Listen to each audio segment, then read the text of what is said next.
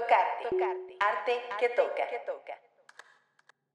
Bienvenidas, bienvenidos, bienvenidas a Tocarte, Arte que Toca. Los saluda con muchísimo gusto Liliana Leal y tengo aquí conmigo a mi adorada, amada, querida Marta. Mi amor, ¿cómo estás, mi reina? Bien, ¿y tú, Lili? ¿Cómo estamos? Muy bien, muy feliz de este tercer episodio. ¡Woo! Antes que nada, muchísimas gracias a todas y a todas las personas que este, nos han escuchado, que nos han dado sus comentarios, que nos han dado sus, sus críticas todas constructivas. Hemos recibido comentarios divinos de todos ustedes que nos han escuchado y muchos de ustedes pedían otro episodio que por supuesto que ya venía, solo que teníamos que hacer que sucediera, ¿verdad? Entonces, pues aquí estamos, aquí estamos y bienvenidos a este episodio que se llama Las Olvidadas. Un episodio en el que vamos a hablar sobre cómo las mujeres se han apropiado, han resignificado y han hecho de la poesía un acto puro de resistencia para decir, aquí estoy, esta soy yo, existo. Y sobre todo, un episodio donde demostramos que la poesía no es la típica poesía que tú te imaginas, que es el amado desangrándose por su princesa, o que son estructuras básicas de metáforas y de rimas, sino que es un texto tan puro, tan crudo, que te muestra eh, las emociones y no solo eso, sino que las mujeres poetas agarraron un espacio y dijeron, aunque no nos quieren aquí, aquí estamos y este es nuestro lugar, le pese a quien le pese. Y dejamos evidencia. ¿No? O sea, dejamos un legado y, y, para rato, porque Madre Santísima, ¿cómo, cómo, cómo lo hemos disfrutado eh, preparar este programa? Hemos aprendido muchísimo y esperamos que ustedes, estimados radioescuchas, también aprendan y se diviertan muchísimo porque está buenísimo. Y el chisme, no hombre, se va a poner mi amor el chisme, mis vidas, ahí va. Bueno, vamos a empezar primero, entendiendo una cosa. Para empezar, la literatura ha sido una puerta y ventana a los secretos de todo, de todos los lugares, de todas las personas, todas las casas y todas las familias. Ha sido una poderosa aliada para contar todo lo que la vida nos dice pero pues a veces no nos detenemos a escuchar. Durante muchos, muchos años, estos secretos solamente se contaban desde una voz universal, que generalmente era masculina, más una voz universal, más no colectiva. Entonces, este foco de atención había estado siempre en los escritores, dejando en el anonimato o más triste, en el olvido, a las escritoras, quienes usaron y usan aún este recurso literario como un reflejo sumamente personal para apropiarse, para resistir y resignificar esta poesía hecha por mujeres en un mundo de hombres, This is a Man's World, y la literatura pues fue uno de ellos, ¿no? Entonces, ¿sabes que si nos vamos como para atrás, para atrás, para atrás y bien para atrás, ¿verdad? Hay una, como una de las primeras, no digo que sea la primera, pero de estas que tenemos como estos registros, Juana de Arco. Cuéntanos, Marta, por favor. Pues Juana de Arco fue como sabemos la mayoría, una heroína francesa, pero también fue santa, porque eh, contribuyó mucho con la corona francesa para ganar la guerra que estaba ocurriendo en esa época, ¿no? Ella nació en una familia campesina, pero que a pesar de ser campesina y trabajadora, era acomodada, o sea, tenían cercanía con la corona. Y pues Juana afirmó haber tenido muchísimas visiones, ella decía que le hablaban voces, ya mucho tiempo después se supo que en realidad tenía un desorden mental, que era pues lo que hoy se conoce como esquizofrénica, pero estas visiones, fíjate bien de quién eran, del arcángel Miguel, de Santa Margarita y de Catalina de Alejandría. Nunca fue Dios mismo, o sea, eran, eran apariciones de representaciones humanas de la iglesia. Y bueno, ellas decía que les daban instrucciones para que ayudara, como ya mencioné, a Carlos VII en la guerra y liberara a Francia de la dominación inglesa, perdón, inglesa. De la iglesia inglesa. bueno, también, ¿no? En el periodo final de la guerra que se conoce como los 100 años. Entonces, pues de Juana de Arco vamos a tocar eh, un poema muy importante que se llama Sin Luz. Este fue un poema que tiene demasiada pasión, un fuerte calor, vaya. Mucho, mucho. Yo cuando leí dije, ay, ¿quién le hizo daño? ¿Quién la dejó? Fue así. ¿Quién le rompió el corazón de esa manera? Pero cuando nos, nos metemos, o sea, entendiendo esta parte de la historia y cuando nos ponemos a ver realmente, pues digo, le ves más allá de lo que generalmente hacemos, que es ver que una historia de amor, pero realmente se está cuestionando, ¿qué caramba soy en donde estoy parada, no? O sea, ¿qué onda? ¿Quién soy? Y pues claro, en, o sea, en este poema que invitamos a que lo lean, siempre ella se tiene que masculinizar para poder expresarse, ¿no? Si, si tú ves una foto de Juana de, de Arco en cualquier plataforma de internet, libro, es casi un hombre, ¿no? Bueno, lo que estereotípicamente se conocería como un hombre. Y más en esa época, porque mm, no, o sea. Correcto. Entonces, este, pues este poema toma a la poesía para demostrar quién desde, desde una visión aparentemente, bueno, más bien muy evidentemente existencialista, claro, pero con mucha pasión. O sea, es una apropiación de su ser, de su entorno y de todo lo que realizaba, pero con un tono de, de qué sirve hacer las cosas si no las estás haciendo con un propósito, ¿no? Y si no le estás poniendo una pasión y si lo que haces no va a sublimarse o no te va a llevar a ti a la sublimación propia, ¿para qué lo haces? Claro, ¿cuál es el punto? Por eso se ve toda esta pasión que ella vertía, ¿no? Por, por la vida, por... Y, y a la vez es un título sin luz, que tú dirías, güey, ¿cómo hay pasión en eso, sabes? Y en realidad pareciera que el poema entero es la llama de la luz. Claro, claro, es lo que le está, sí, totalmente, es lo que está dándole vida, oxigenando ¿no? Literalmente esta llama de la que estás hablando. Y me parece más, me parece más interesante esta parte que comentas cuando dices cómo se tiene que masculinizar. Obviamente cuando ubicas la, imagen de Juana de Arco, ¿no? Este, pues la entiendes así, ¿no? Visualmente. Pero ya que te adentras, justo esto que dices, ya que te adentras a su poesía, te das cuenta que, eh, o sea, sí, efectivamente se apropió de este recurso para, o sea, para dejar un precedente, ¿no? Y, y, desde mi yo, ella, no sé, desde mi yo, ella, eh, tratar de decir cómo dejo huella para que esto no sea borrado, ¿no? Para que no me pase como Artemisa, por ejemplo, ¿no? Que, o, o como muchas otras este, artistas, no solamente escritoras, sino artistas de cualquier otra índole que hubo que, pues, se que quedar, cancelan, se cancelan todas, mi vida, adiós. Exacto. Y bueno, ya después yéndonos unos cuantos años hacia el futuro, nos encontramos con artistas contemporáneas que plasman en sus letras y claro, con mucha más libertad, los mismos cuestionamientos que el pasado. Una de ellas, que es muy especial para nosotras, es Yolanda Segura, con su libro de persona, que dice preguntarse si realmente eh, ¿qué más es una persona, no? O sea, sí somos personas. Sí, pero ¿qué me conforma? Pero, exacto. ¿Qué, o sea, ¿qué dices persona? ¿Qué cosa es ser persona? ¿Qué conlleva esta condición? O sea, ¿es personalidad? ¿Es entidad? ¿Identidad? ¿Es corporalidad? Sí, todas las anteriores. Ideología. Y más.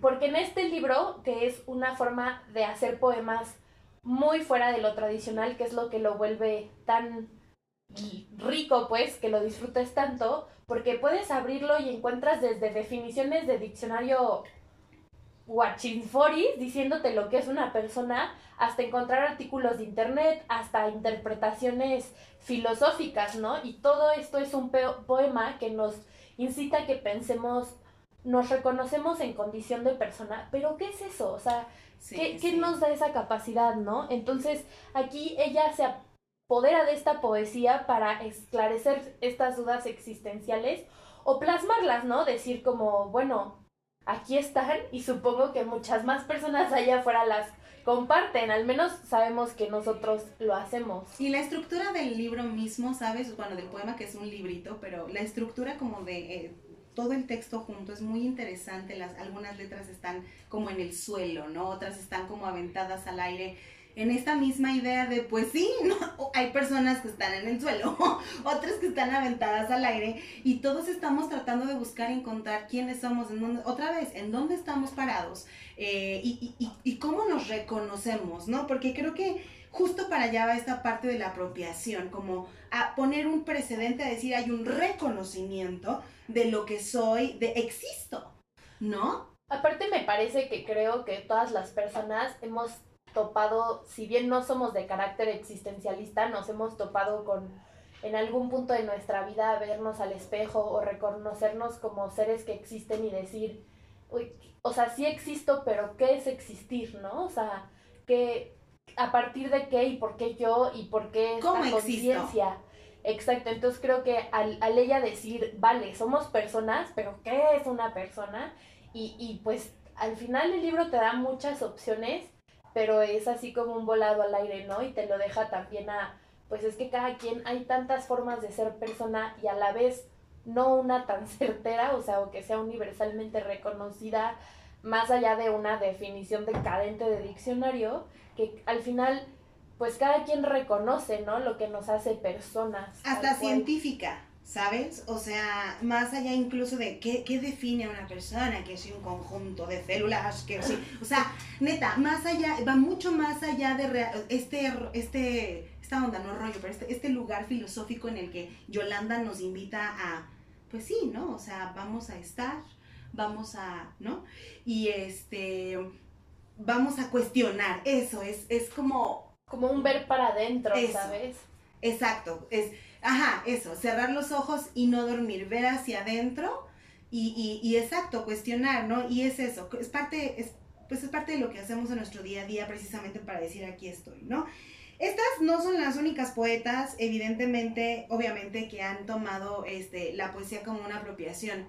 Sin embargo, nos encantan estos ejemplos tan, tan, uno o sea, ni siquiera puedo pensar en hace cuántos años estuvo viva Juana de Arco y, pues pueden seguir a Yolanda Segura en Twitter, ¿no? Entonces es realmente este contrapeso y aún después de todos estos años seguimos apropiándonos nosotras como mujeres, estas escritoras, yo no hice nada, ah, siguen apropiándose estas escritoras de este recurso y la respuesta sigue siendo la misma, esto soy, aquí estoy, existo, ¿no? No son las únicas, los esfuerzos, hay un, libro que se llama Voces Sexuadas, este, que es una eh, artista de apellido Reis, Voces Sexuadas, Género y Poesía en Hispanoamérica, se llama este libro que les recomendamos muchísimo si quieren eh, aprender mucho sobre todo de poesía del... Eh, entre los 80s y los 90s como que hay un, un lapso perdido.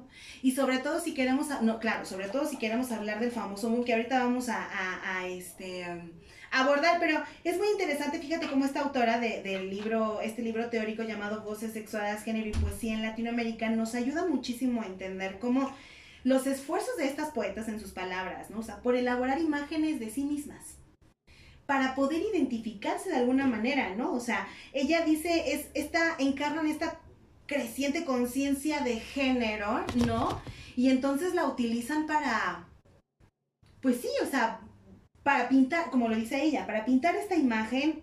Es muy interesante porque esta imagen, el cuerpo femenino, lo que es, lo que debe de hacer, lo que siente, lo que piensa y todas estas acciones que le llevan a, cuestionarse de alguna manera, ¿no? Entonces, es como si ellas tomaran, pues, sentimos, ¿no? Como si tomaran la poesía y desarticular, se desarticularan a ellas mismas en, en, las líneas, en las, sí, en las metáforas y en todas estas cosas, pero en la pasión con la que escriben o, o, o viceversa. ¿Tú qué opinas, Marx?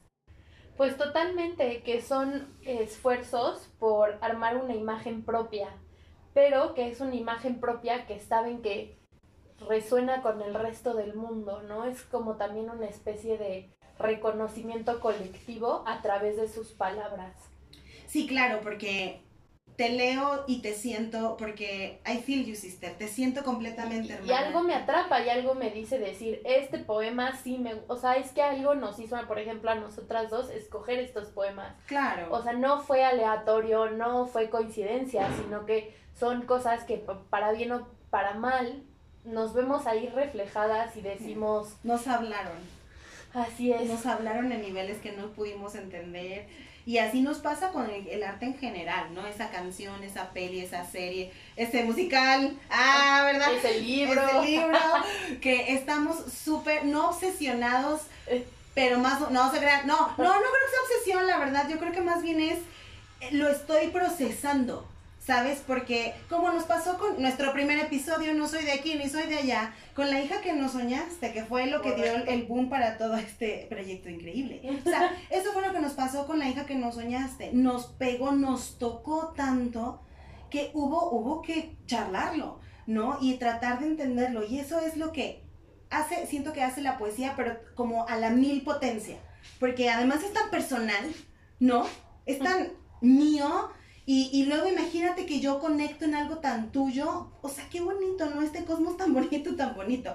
Entonces, fíjense cómo, estimados radioescuchas, estas dos autoras y muchas más como ellas nos ayudaron a entender, nos ayudan a entender que nos podemos apropiar y nos podemos apropiar para que para resignificar.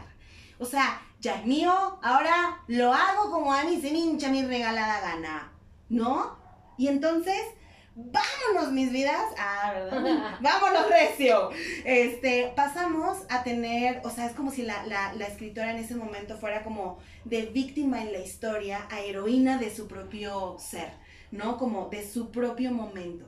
Em, porque en ese momento, cuando ella se convierte en su propia heroína, empieza a escribir poesía que la hace valer. Empieza a escribir poesía que incomoda muchísimo al resto de la gente y es eso, incomoda, ¿no? Una de estas artistas que incomodaron y vaya, muchísimo, ¿verdad? Como quiera. A uno de los artistas, de uno de los escritores más renombrados mucha controversia la que vamos a Demasiada abordar, ¿eh? Pueden enviarnos, no pasa nada, el sentimiento va a ser mutuo hacia este escritor, no hacia ustedes, hacia el escritor. Y una de estas, eh, de estas escritoras, ¿verdad? Que precisamente se dedica a, bueno, pues a, a, resignificar, nos ayuda a resignificar, ay Dios mío, es Elena Garro. Elena Garro, ustedes probablemente no lo sepan y si, bueno, pues se van a enterar, ¿verdad? para eso estamos. Para eso estamos, para el chin de mi vida. Pues, o sea, Elena Garro era, un, es una, era una escritora innata. O sea, talento, mi vida, Whitney Houston en, en escritora. O sea, ¿no? Un talento increíble, una manera de escribir padrísima, un, o sea, pone un precedente en la literatura para muchas y muchos escritores, ¿no? Ay, es que te juro, me... Mm. el corazón se te va. ¿Por qué se nos va el corazón? Pues porque se casó con Octavio Paz, mis vidas. Y la historia realmente que, que, que, que, lleva este, ¿no? A Octavio Paz con Elena, con su obra, con la obra suya, o sea, con la obra de él, con la obra de ella, oh my God, es terrible. Desde cómo se casaron, ¿no? O sea, en, bueno, les vamos a resumir la historia. Ustedes pueden ver los documentales, ustedes pueden leer los libros, las pues todo, todo lo van a tener ustedes disponibles. Ver entrevistas de su hija. Ver entrevistas con su hija. Muchísimo material que hemos recopilado para este podcast que ustedes por supuesto que van a poder consultar en la página www.artequetoca.wordpress.com. Pues sí, comercial limón, mira qué quería Pero si quieren ver estos, por favor, estas entrevistas, nosotros me dábamos a resumir, ¿no? Pero no es que vale mil la pena, vale muchísimo la pena que se metan a la página y que vean todo el material que hay para, de que, o sea, que produjo este podcast, que bueno, este episodio que está increíble. Entonces, en palabras de Elena y la entrevista que hermosamente nosotros nos echamos porque estuvo divina. Ay Dios, aquí hay un correr.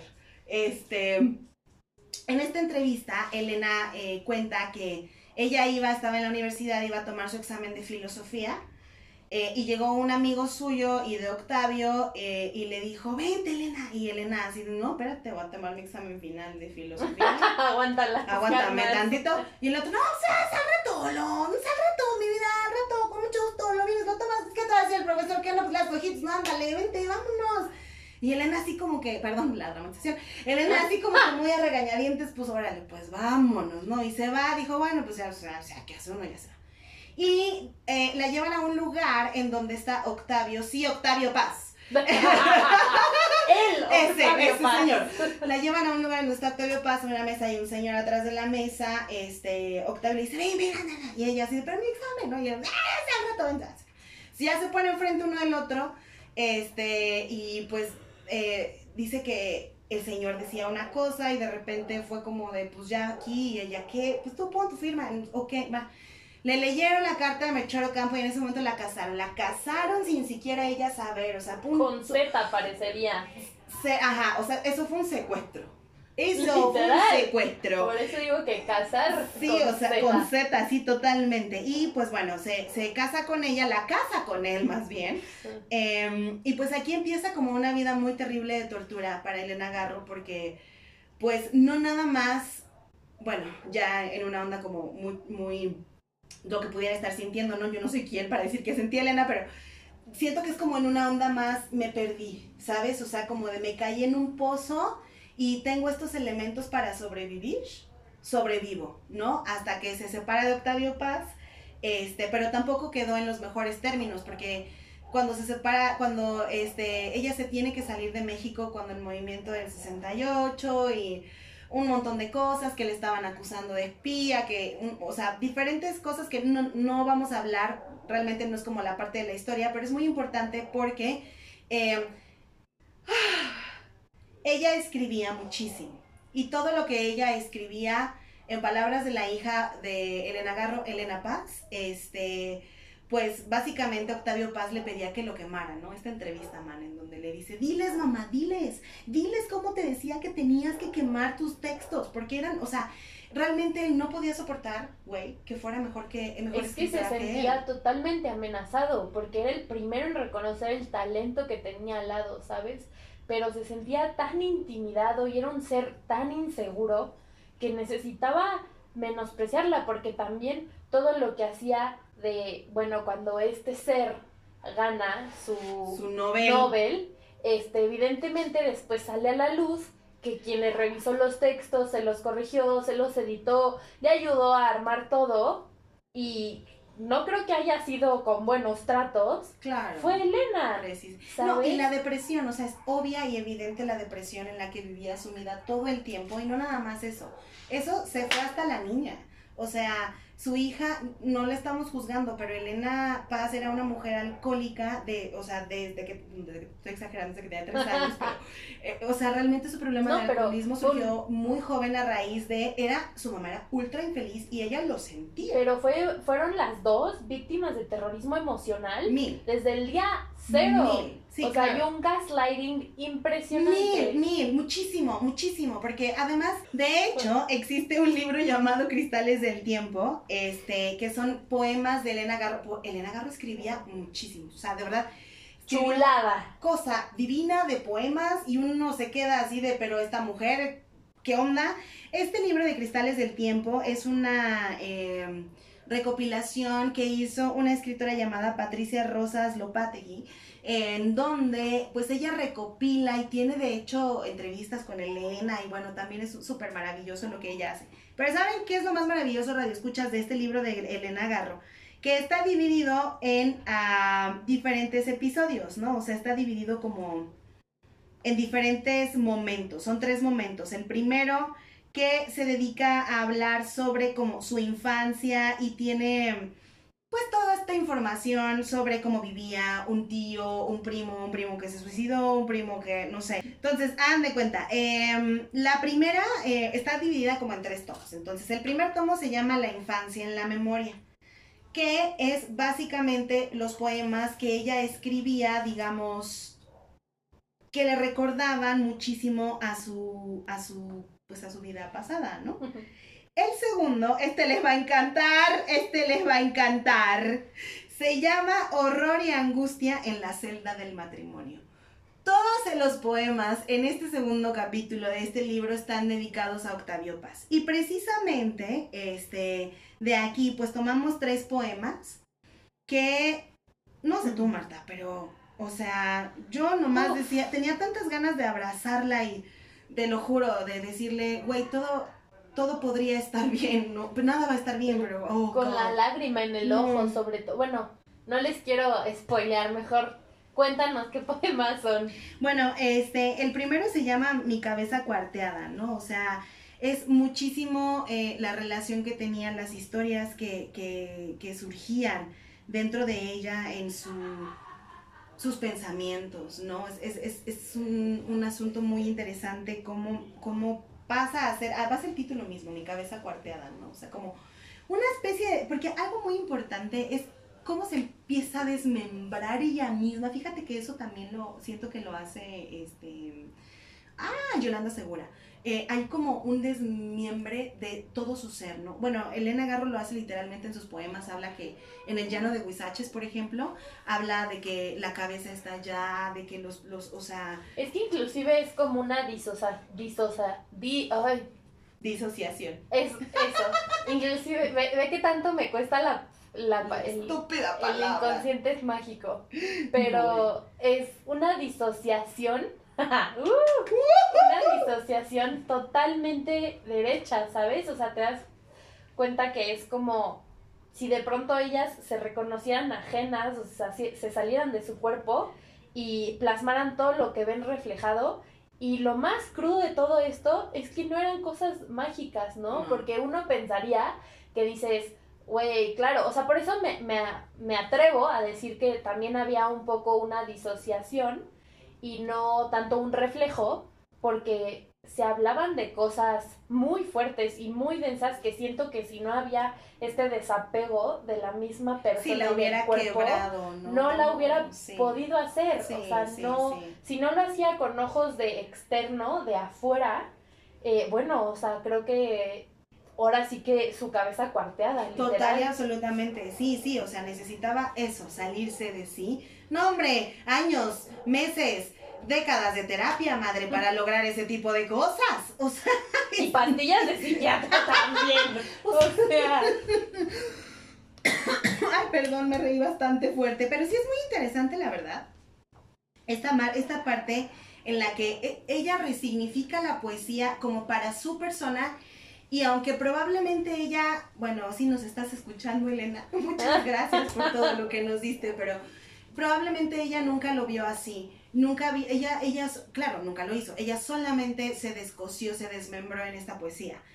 Las otras dos, pues, las otras dos poemas que em, tratan precisamente sobre su terrible vida junto a Octavio Paz, se llama El Rey Midas, pero es como un Rey Midas de la nieve, porque todo lo que toca lo mata. Ay, no sabes cómo lloré con ese poema. Yo también, o sea, yo creo que tenía la lagrimita así en el ojo Remy y yo, regresa. Es que además está helpless, ¿no? ¿Cómo se dice esto? O sea, además está completamente indefensa. Desesperanzada. Desesperanzada, no hay nada, ¿sabes? O sea, hay un, pues sí, yo sé que, yo sé que me estás matando cada vez que me ves, cada vez que me tocas, cada vez que me hablas, ¿no? Hay otro, hay otro problema en donde es, Elena esto, Elena aquello, ¿no? O sea, como como si hubiera una orden detrás suya, ¿no? Es también muy interesante cómo saca todo esto y en el de Reinidas, en donde Octavio todo lo que toca lo mata, pues obviamente la mató a ella, ¿no? Y a sus textos y, y a toda su imaginación. Junto a este poema hay otro que solamente se llama O, así. Mayúscula. O mayúscula. Pues nada. Disculpen al tren. Tan imprudente, ¿verdad? Justo precisamente la, una de las líneas y dije esta, solo hay invierno junto a ti, no más. No se necesita decir absolutamente nada más. Es, entonces, terminamos con Elena Garro, ¿no? Y pensamos en toda esta relación que tiene, cómo se reapropia sin darse cuenta de este recurso de la poesía para sobrevivir, mana. O sea, bueno, en este caso ya fue para dejar un legado, la verdad porque gracias a uh, gracias a este libro de este a, este libro de cristales en el tiempo podemos entenderla mejor no sé si ella logró entender también lo que pasaba en su cabeza pero en la actualidad madrecita quién tenemos mija quién es de nuestra actualidad bella preciosa pues es esta chica que la verdad yo me enamoré con su forma de escribir desde la verdad fue flechazo encontré su libro por andar baboseando en una librería, lo vi y dije, me encantó la portada, me atrapó de lo que trataba el libro Y luego me di cuenta que ella, en realidad, esta era su primera novela y ella se dedica a hacer poesía. Pero es una poesía de verdad tan cruda y tan, me atrevería a decir, vanguardista, que, que, es impresionante. Entonces, bueno, pues esta autora es, Lili, por favor, dice nombre. Discúlpenos si lo decimos mal, es Fariha Hosini, o Gossin, más bien es Fariha Gossin. Eh, y bueno, pues ella tiene un poema que se llama Self... Self ahora ayúdame tu madre. Self Portraiture, supongo. No, hombre, estamos buenísimas el día de hoy para pronunciar Sí, sí, supongamos que Self Portraiture. Self Portraitor. Ahí está. Ándale, ahí está. Una disculpa. Bueno, pues Farinha es una escritora australiana canadiense que pues obviamente tiene toda pues un legado, ¿no? Yo creo que trae un legado como aunque uno pensaría que qué tiene que ver Elena Garro y esta poeta de la época contemporánea que está en Canadá ¿sabes? Pero tienen que ver mucho, porque este poema que les hablamos de, en especial, es una dedicación a ella misma, es un poema propio, ilustrado inclusive, que, que ella agarra y es una carta de amor y pasión hacia ella misma.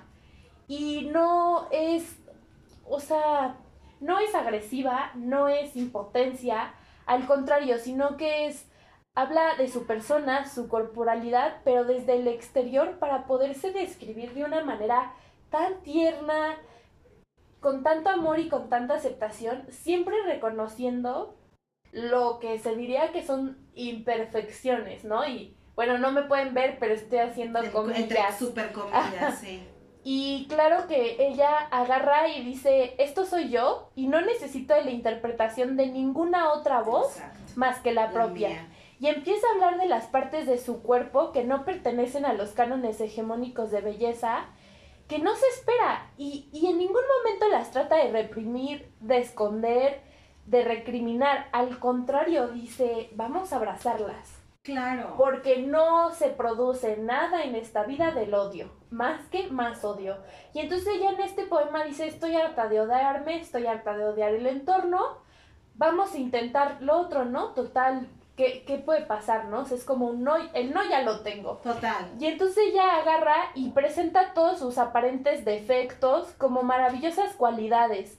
Y, y entonces aquí es donde se ve la resignificación que ella agarra y dice, lo que la sociedad dice de mi cuerpo no es, y lo voy a transformar en una narrativa llena de autoamor que totalmente la deja en una situación empoderada donde ella ni siquiera tuvo que decir quiero el poder. Es que qué mejor manera de resistir que decir me amo. Oye, su terapeuta debe de estar, bueno, si te agarro, debe de estar orgullosísima, ¿no? O sea, imagínate, ¿no? Esto que dices, pues esto soy y, y no soy perfecta y me encanta no ser perfecto, ¿no? Y, y poderlo plasmar en las líneas de la manera tan bonita también en la que lo hace, pega muchísimo, ¿no? O sea, cómo esto que acabas de decir, ¿cómo resignifica para decir me voy a amar? Y luego fíjate que el nombre del libro de recompilación de poesías donde viene esta hermosa, bueno, pues, este, este hermoso, poema.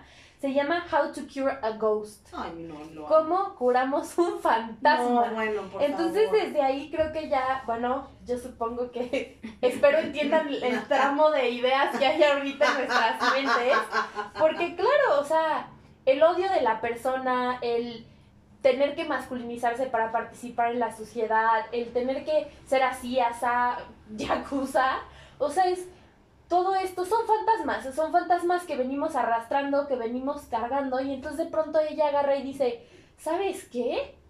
¿Por qué no el mejor de verlo como un fantasma que me atormenta, lo abrazo? Eso, abrazo. Y lo hago parte de mi ser. Y ahí es donde ella se da cuenta que al cambiar la narrativa, que es lo que hacen estos poemas de resignificación, cambia el sujeto del que tiene el poder.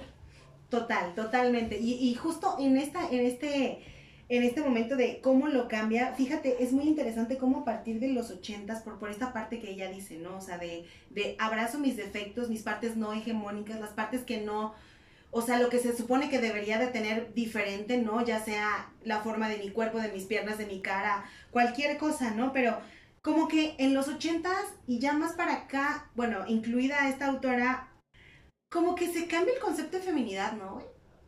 O sea, mil, para ellas se reestructura totalmente. Totalmente. Y justo como lo hace Housing, este, será manera de cuestionar precisamente qué carambas es esto. O sea, soy femenina, quiero ser esa femenina, quiero ser así de esa femenina. ¿Qué es la feminidad? ¿Y por qué se ha venido definiendo de la manera que se ha definido hasta ahora? Y además vemos cómo va cambiando este concepto con los poemas, o sea, con las palabras que le traen los poemas, con las, sí, o sea, con, con decir, amo, amo mi, no sé, amo mi panza abultada, amo mi cara, no sé, llena de imperfecciones, o sea, finalmente, exacto, imperfecciones entre comillas también, ¿no? Porque ¿qué es imperfecto? Y ¿Qué es perfecto?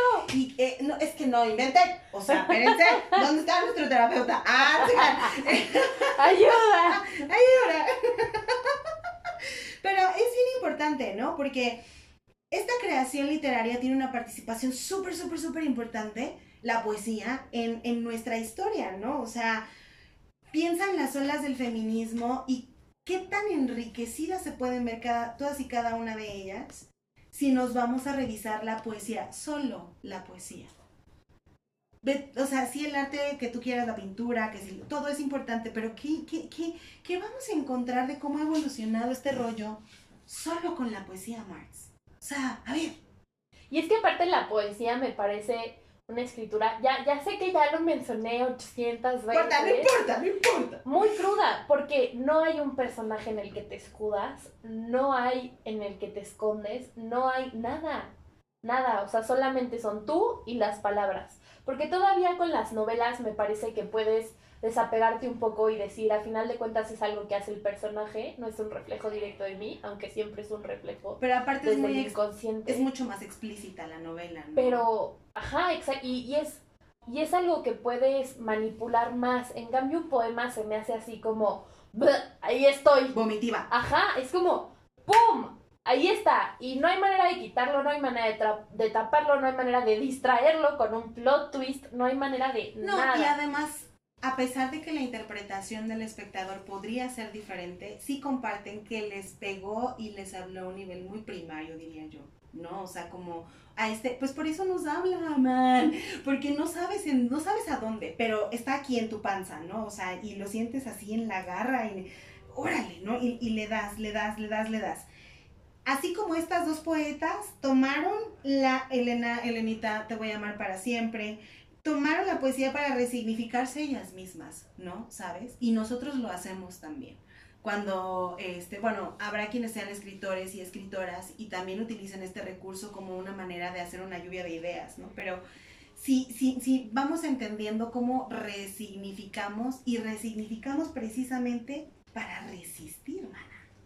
Para resistir. En la mayoría de los casos, eh, según este libro, por ejemplo, de Voces Sexuadas, eh, eh, ella, esta escritora dice que en la mayoría, bueno, es una periodista realmente quien escribe este libro, nos dice que en la mayoría de los casos las escritoras son mucho menos amantes de la exactitud y hablan mil más de sí mismas, mucho, mucho más de sí mismas. Y ahí está la resistencia, man. No voy a hablar de lo que se supone que debería de estar haciendo, de lo que se supone que debería de querer hacer, o de lo que hace ver bien a los hombres. O de lo que me hace ver bien a mí en mi posición como sea que esté. No, es, esto soy. Hay un poema que viene aquí que se llama Soy la hija de la mala... Soy la mujer de la mala reputación. Mm, mis vidas. Eh, radio escuchas. O sea, poemón. Porque es... Soy la que bebe, soy la que fuma, soy la que dice groserías, soy la que sale, soy... La que levanta la voz. La que... Soy... ¡Wow! Poema, pero increíble, ¿no? Y justamente es precisamente aquí en donde yo resisto porque no me voy a cambiar. No sé si me entiendas. O sea, resisto porque I'm not, sí, no voy a dejar de ser quien soy. Y es que aparte te pierdes, o sea, es como un, si dejo de ser quien soy, ¿de qué sirve que esté aquí? ¿No? Entonces, apechugarle. Apechugarle. Y apechugar para resistir desde siempre y desde el inicio de los tiempos acá en esta bella tierra mexicana. Bueno, ni tan del inicio de los tiempos, pero sí en una Nueva pues, España un poco. Decir, ni tan bella. no, sí, muy bella. La tierra es muy bella, mi vida. la tierra es bella, este, a veces uno no siente, pero no, sí, la, la tierra es bellísima, ¿no? Entonces, desde el inicio, ¿verdad? Antes del inicio de la tierra bella, que antes no era bella, porque era un virreinato. Amén. En el virreinato, la madre, la madre literal, mana. Juana de Asbaje, ustedes la conocen como la doña del billete los 200 pesos, ahora 100, que este, en la escuela nos la enseñan como Sor Juana Inés de la Cruz. La verdad es que esta parte de la resistencia, Sor Juana Inés de la Cruz o Juana de Asbaje, como a nosotras nos gusta llamarle, porque esto del Sor como que, como que no, como que... Como que Sor Aparte, si pensamos por qué se tuvo que hacer Sor, por pues te dan ganas de quitárselo, francamente. Vamos a contarle, radio escuchar. Lo que pasa es que esta mujer, es Sor Juana, bueno, no, Liliana, estás, estás viendo y no ves, hombre. Juana de Asbaje, este, era una, otra, otra escritora nata, mana. O sea, otra buenísima, pero una cosa muy importante, o sea, a ella le enseñan a leer y escribir en un momento histórico en donde las mujeres, ¿qué es leer? ¿Qué es escribir? ¿Sí me explico? Entonces, en este momento histórico, ojo, disidente ahí, ya no, ya no es como las demás. Esta escribe, pero tenía un don. piensa. Esta piensa, sí es cierto, esta piensa. Tiene un don, es buena, es cómica, además. Tiene otro don. Le hizo hits a la virreina. Este, como quiera, pero. y la virreina le hizo ojitos de regreso, mana. ¿Qué? ¿Qué está pasando? ¿Qué está pasando? No, ya, o sea, es en serio, ¿eh? Pero. no, o sea, cuando es una niña más o menos, pues, adolescentilla, hay por ahí como que quiere entrar a la adolescencia, este, se hace, pues, digamos, de la corte de la virreina, ¿no? En ese momento que pues precisamente le escuchan declamar y le escuchan decir sus cosas tan bonitas y tan graciosas. Era tan inteligente que la gente no entendía sus textos. Ese, ese era así como, creo que las cosas que más me encanta de la resistencia de Juana, bueno, de, toda, de muchas cosas, pero una de las que más me encanta es que era tan lista, tan directa, tan, no simple, porque simple no tiene nada, pero, y era tan lista, man, que nadie se enteraba de sus amoríos por ahí que tenía con, ¿no? Que nadie, que nadie se enteraba de, o sea, hombres necios que acusáis a la mujer porque de veras era, te estás viendo y no ves, a ver, cuéntame, Marta, porque veo que quieres decir muchas cosas. No, pues creo que es muy fuerte porque en este poema eh, les voy a decir, yo, este poema la verdad es que cuando empecé a incursionar en qué era el feminismo y si sí me definía como feminista o no, me lo aprendí de memoria y dije, güey, nomás no me lo tatúo porque me corre Está muy largo. Pero, eh, por ejemplo, hombres necios que acusáis a la mujer sin razón, eh, hay un hay un claro llamado de atención, ¿no? Porque tiene esta línea que dice, sin ver que sois la ocasión de lo, mismo, que, que Entonces, es, es un claro llamado de atención y yo me yo me inclinaría a decir que es un reclamo a la incongruencia y la poca responsabilidad afectiva y emocional que tienen los varones. Y pues se podría decir que todo fue debido a que era el estándar de esa época, ¿no? O sea, que un hombre era una persona que tenía que cumplir sobre todo con ciertas características y entre ellas esta falta de responsabilidad afectiva, emocional, de sentirse superior, entre muchas otras cosas que, conocemos todas y lo hemos hablado en, en, muchas ocasiones. Sí, claro. Y, y creo que, pues, con este poema, Sor Juana marca y empodera la resistencia de las mujeres, ¿no? Porque dice, combatís su resistencia y luego con gravedad decís que fue liviandad lo que hizo la diligencia, ¿no? Y, y si yo, eso es, es una resistencia que sigue en el día de hoy. O sea, yo me acuerdo 8 de marzo, 9 de marzo, 2019, 20, 21, la misma, misma cosa es siempre. Que es este tema de, ay, no, es que cómo se quejan, es que, ay, ahora no salieron con que no quieren que las maten cuando caminan de regreso a su casa. O sea, ¿qué es eso? Ay, ¿Qué les pasa? ¿Cómo se les ocurre? Que es como lo que hablábamos en el capítulo de la Barbie, para que se animen a escuchar. ¡Qué bárbara, mana! ¡Qué bárbara! Lo que pasó con el Cruz Azul, que mientras ellos salieron a orinar un monumento por festejar que ganó su equipo, nosotras rayamos, entre comillas, otra vez, los monumentos pidiendo que, que no se nos mate. Entonces, creo que aquí, pues, justo como dice ella, ¿no? Que fue la liviandad que lo hizo la diligencia.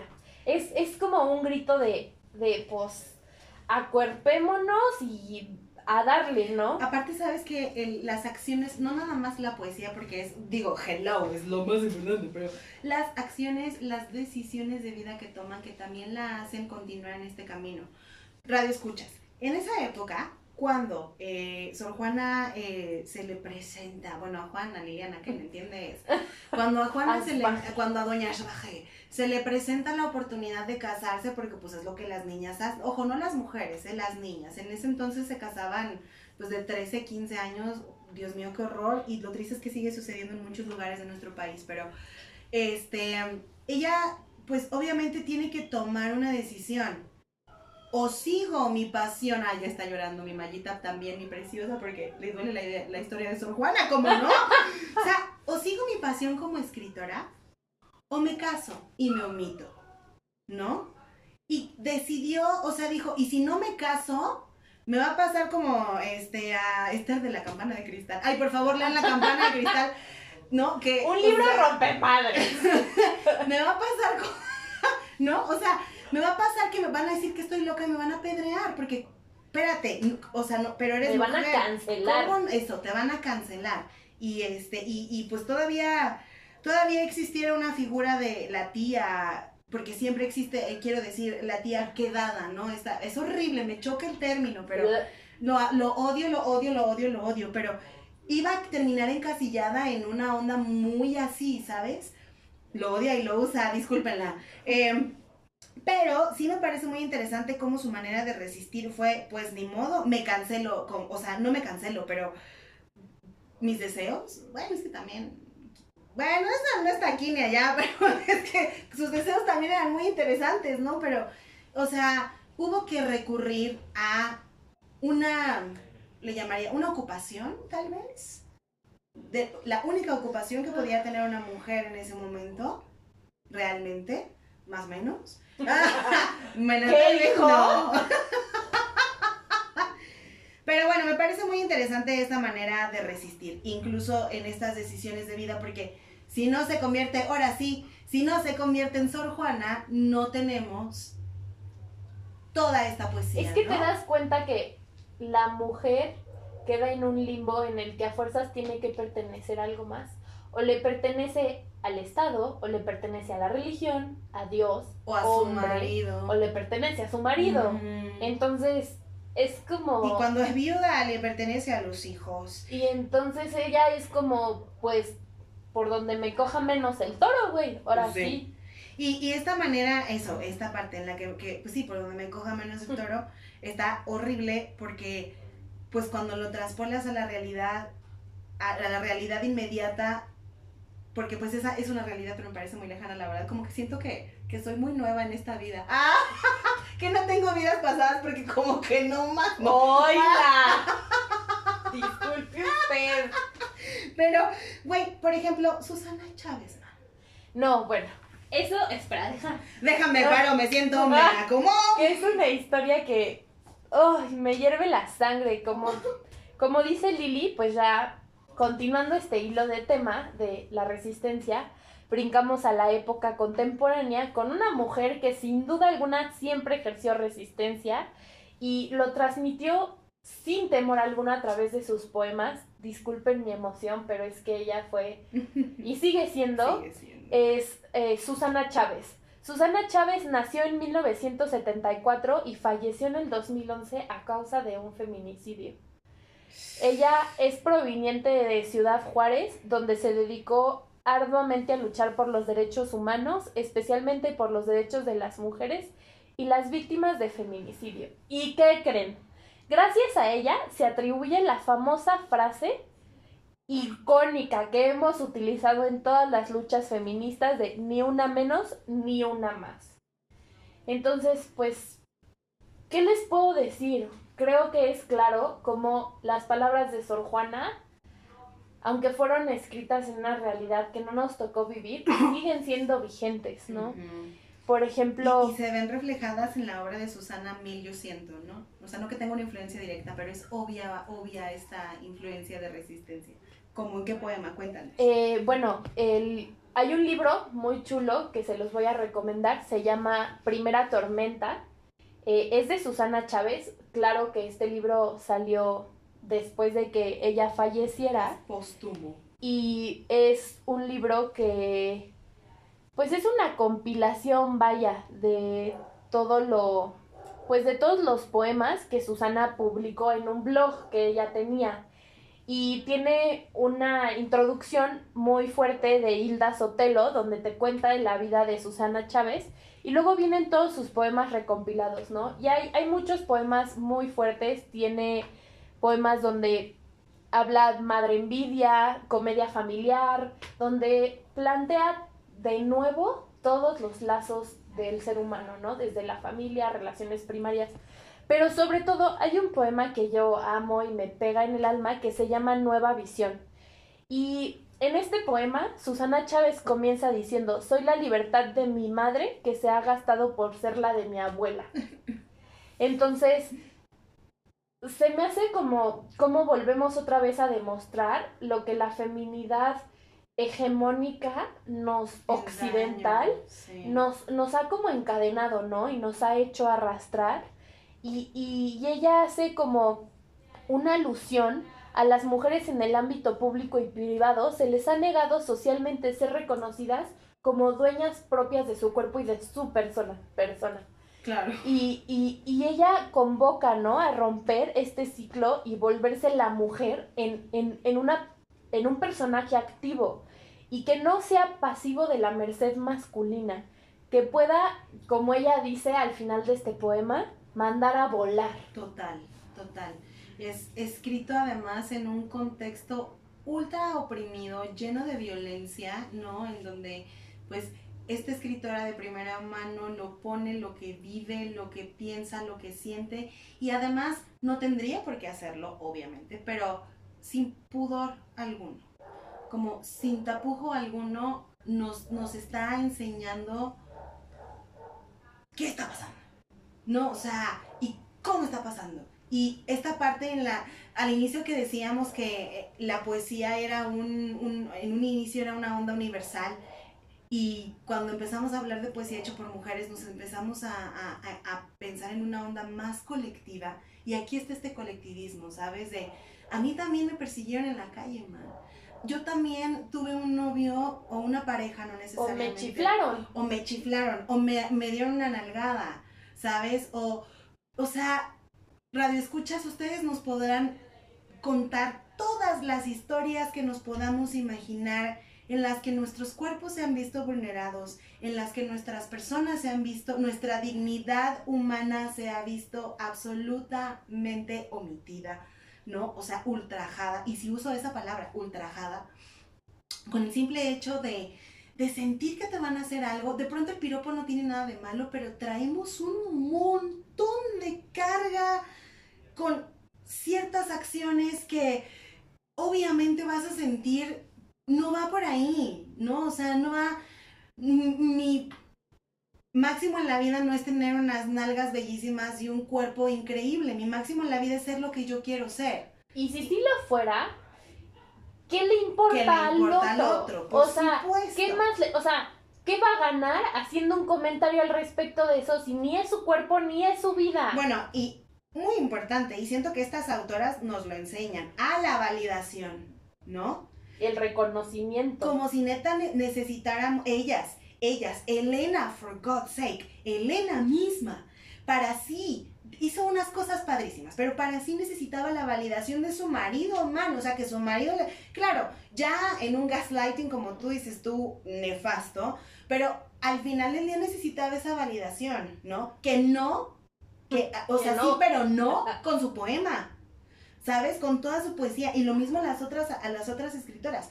Juana Desbaje es lo mismo. No estaba buscando una validación del resto. Ella solamente quería decir, así son las cosas, mi vida. Y es que, por ejemplo, ahorita que hablas del reconocimiento, eh, vuelvo a regresar con Susana Chávez, porque cuando su cuerpo fue encontrado y fue declarada como feminicidio, que por cierto se reconoció muchos años después porque el término de feminicidio no fue incluido en el Código Penal hasta el 2012 y ella muere en el 2011. Pero ya cuando por fin se, se hace un poco de justicia alrededor de su caso, se, aparte de todas las agresiones que le hicieron a su cuerpo, se, se reconoce que le faltaba la mano derecha. Con la que escribía. Con la que escribía. Entonces, es que el reconocimiento y, y esta validación puede venir de muchísimos lados. Porque aquí, quieras o no, era una amenaza tan fuerte y sus letras, su, su escrito, su, sus pulmones, ¿no? Porque ella era mucho de, era militante civil que salía a las calles. Sí, claro. Y, y, y cuando su cuerpo es encontrado, y aparte de los, las señales, pues tristemente comunes que se ven los cuerpos de feminicidio, le faltaba la mano derecha. Claro. Y eso que te dice, pues todo el poder que tuvo, tuvo lo que ella escribió y que sigue teniendo, ¿no? Y que además es esta, como esta parte de la, eh, eh, la, de, la capitalización del cuerpo mismo, ¿no? O sea, cómo además sirve como la cabeza de Juárez, de Juárez, perdón, de Hidalgo, como precedente de para que sepan que esto no se debe de hacer. Pues como en los narcos actualmente, ¿no? Que se cuelgan todos los pues los, los shows que se hace con los cuerpos en los, En puentes, los puentes, claro. en la- es- bolsas. Es el todo. capitalismo gore, como dice nuestra amada, adorada, divina Sayak Valencia. Pero no, no, nada más es, es ah, esta parte del cuerpo es terrible, la verdad. Si lo piensas, eh, todos, los go- todos los gobiernos o todos los sistemas de gobierno que han querido oprimir a los pueblos, lo primero que oprimen y lo primero que cancelan es el arte. Y a los artistas. A Víctor Jara se lo hicieron, o sea, le cortaron las manos también, porque cómo iba a cantar en contra de la dictadura, me explico, a esta escritora Susana Chávez le cortan la mano, este, a Elena le piden que queme sus textos, ¿no? Y pues que se hagan monjas, que se hagan que hablen monjas. con Dios. Y todo esto creo que afecta muchísimo y a la vez moldea cañón la identidad, ¿sabes? De la, de la escritora y de la colectividad a la que le pega todo lo que escribe esta persona. ¿A dónde hemos llegado? ¿A dónde hemos llegado y dónde desemboca todo esto que hemos estado desmembrando en este programa? La verdad es que hay una nueva forma de hacer poesía ahora, se llama el slam de poesía. Les vamos a dejar unas cosas. ¡Ay! Visiten la página www.artequetoca.wordpress.com. De verdad, una poesía, el Poetry Slam, fíjate que se ha hecho muy, muy grande en nuestro país. El Poetry Slam, hagan de cuenta que es literalmente personas que se levantan a decir poesía. En un inicio era eh, improvisada, como estas guerras de rap, ¿no? Pero tiene un contenido mucho más social y mucho más político, por supuesto. Está, es, es una poesía mucho más politizada en todos los sentidos. Y hay un movimiento, hay un movimiento, perdón, hay un como centro de poesía, o sea, de, nacional de Poetry Slam, que es súper interesante, Circuito Nacional se llama, Circuito Nacional de Poetry Slam México. Y fíjense, Radio Escuchas, que ellos hacen un montón de concursos en donde la gente va y escribe, hay como varias modalidades, ¿no? Entonces, hay un- una de ellas, decía, la, lo diferente que es sacar el texto improvisado y ponerlo en un papel es un proceso muy, muy interesante, ¿no? Porque claro que se van, se graban y luego para, para documentarlo hay que escribirlo, ¿sabes? Entonces, en este escribirlo, este, esta eh, slamera decía, es muy interesante, ¿no? Como, pues, tengo que reinterpretarme. Está padrísimo. Tengo que reinterpretarme. O sea, y ahí vamos otra vez al tema de la identidad. Ahora, como escritoras, como poetas, hay un, fíjense que hay un, un concurso particular que se llama Slam para morras, Poetry Slam para morras, padrísimo, man. En donde ellas, es un espacio súper seguro, y en donde ellas hablan de, obviamente, las dolencias. ¿Y cuáles son las dolencias? por las que pasan las mujeres de Latinoamérica en estos días, pues es toda la violencia que sufren sus cuerpos. Desde poder existir desde el mero poder existir, ¿no? O sea, al rato va a ser como China, ¿no? Que en China este, la idea era que eh, pues solamente se pueda tener un hijo y era preferible que fuera hombre, entonces hubo muchas niñas bebitas recién nacidas abandonadas.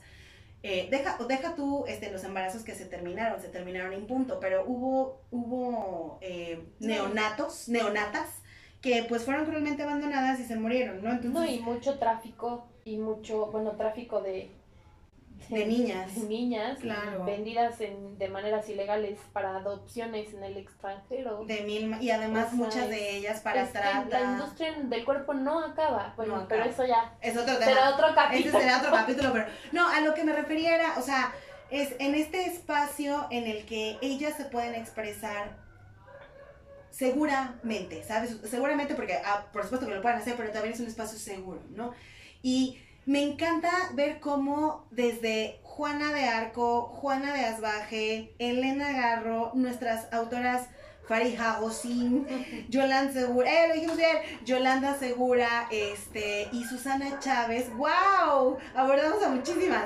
Todas ellas nos han abierto, y muchas más, por supuesto, de las que no hablamos, o sea, solamente tomamos a las que, como dijo Marta en un inicio, híjole, nos hablaron en lo más profundo de nuestra médula, ¿no? Eh, man, es que, por ejemplo, Elena Garro, o sea, pienso en Elena Garro, pienso en mi abuela, pienso en todas... En, clases de español, men, de la escuela. en las clases de español, cómo te ponen a leer, a, leer, cómo te ponen a leer primero Octavio Paz. Y nadie pone, lean la culpa de los tlaxcaltecas. ¡Qué cosa tan preciosa de cuento, Madre Santísima! Realismo mágico bien escrito. Una historia de amor bien twisted. Bueno, no twisted, pero hay mucho cultural, pues más o menos. Hay mucha onda cultural. Y es Elena Garro en su máximo esplendor. y luego yéndonos hasta la frase que es icónica de ni una más ni una menos y viene de una poeta. Y viene de una poeta. Entonces, Radio Escuchas, es interesantísimo ver cómo formamos esta identidad. La verdad es que nos va formando como este programa, eh, hemos ido platicando en este programa, ¿no? El arte nos ha ido formando y creo que específicamente la poesía para las mujeres escritoras ha sido crucial. ¿No crees, Marta? Es que ya no me imagino de otra manera, ¿sabes? O sea, creo que yo al principio aborrecía la poesía, porque yo solo conocía la poesía que te ponen en la escuela, hasta que empecé a darme la oportunidad con todas estas bellezas de seres humanos y, y, y, retoma una parte de ti y, y, te atrapa, ¿no? O sea, bueno, yo lo digo a título personal, no porque digan esta egocéntrica, sino porque creo que yo solo estoy en tengo el título de poder hablar de mis experiencias propias, ¿no? Pero me aseguro que es algo que inclusive a ti te pasa. Muchísimo. Que, que te ayuda a hasta verte a ti de otra manera, a desmembrarte a ti mismo, como comentábamos. Sí, sí. Entonces, pues no me imagino, ya, ya no me imagino como sin, sin, sin leer todo este tipo de poesía y de contenido, la verdad. No, claro, y además, pues justo lo que decíamos hace rato, ¿no? o sea, cómo aporta muchísimo además a todos los movimientos feministas. Eh, y, y, bueno, más allá del movimiento feminista como tal, cómo aporta muchísimo la manera en la que pues nosotros estamos formándonos y dejando nuestra huella en este mundo terrenal. Ah, creo que así termina el otro podcast y así termino este podcast también. Este, muchísimas gracias por escucharnos, gracias por emocionarse y llorar y odiar a Octavio, no es cierto. Eh, gracias. gracias por hacernos eh, parte de su día, gracias por, hacernos parte de su, pues, de donde sea que nos vayan a escuchar. Eh, este es el episodio de las olvidadas y tenemos un episodio uh, muy pronto.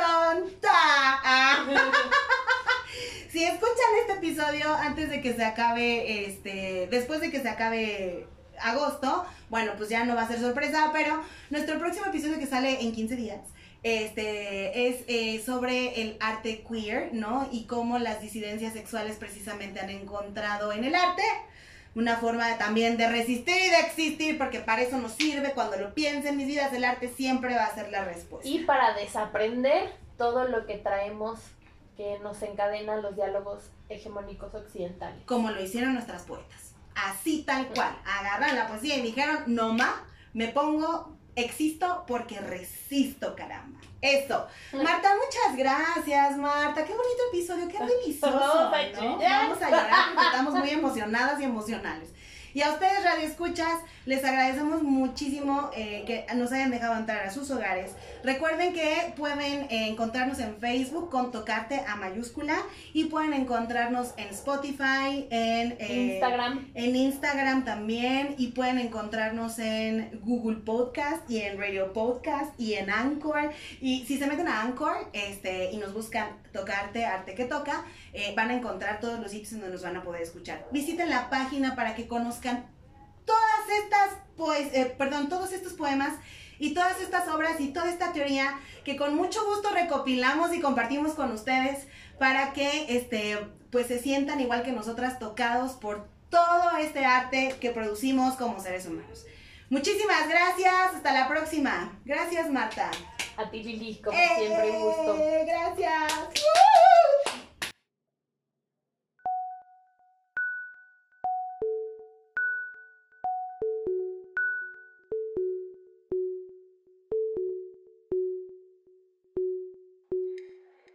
Tocarte. Tocarte. Arte que toca. Que toca.